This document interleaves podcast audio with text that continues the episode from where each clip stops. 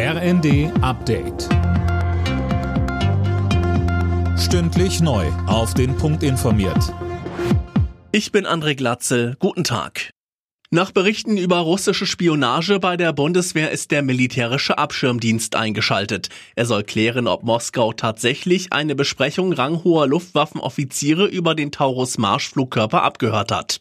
Ein russischer Propagandakanal hatte einen Mitschnitt veröffentlicht. In der Besprechung ging es um sensible Daten rund um den Taurus-Einsatz durch die Ukraine und dabei auch um mögliche Ziele. Kanzler Scholz sagte dazu, Das, was dort berichtet wird, ist eine sehr ernste Angelegenheit und deshalb wird das jetzt sehr sorgfältig, sehr intensiv und sehr zügig aufgeklärt. Das ist auch notwendig. Das Gesundheitssystem in Deutschland muss nicht nur auf Pandemien, sondern auch auf militärische Konflikte vorbereitet werden, das sagt Gesundheitsminister Lauterbach. Er hat in der neuen Osnabrücker Zeitung einen Gesetzentwurf angekündigt. Von Panikmache will Lauterbach nichts wissen.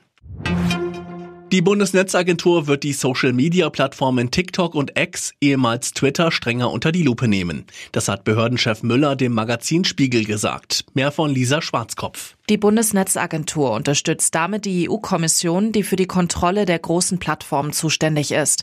Die sind verpflichtet, beispielsweise Falschinformationen und illegale Inhalte schneller zu löschen. Das passiert aber häufig wohl nicht. So soll X nicht ausreichend gegen die Verbreitung von Fake News zum Krieg zwischen Israel und der Terrororganisation Hamas vorgegangen sein. TikTok wirft die Kommission vor, Minderjährige nicht ausreichend vor schädlichen Inhalten zu schützen.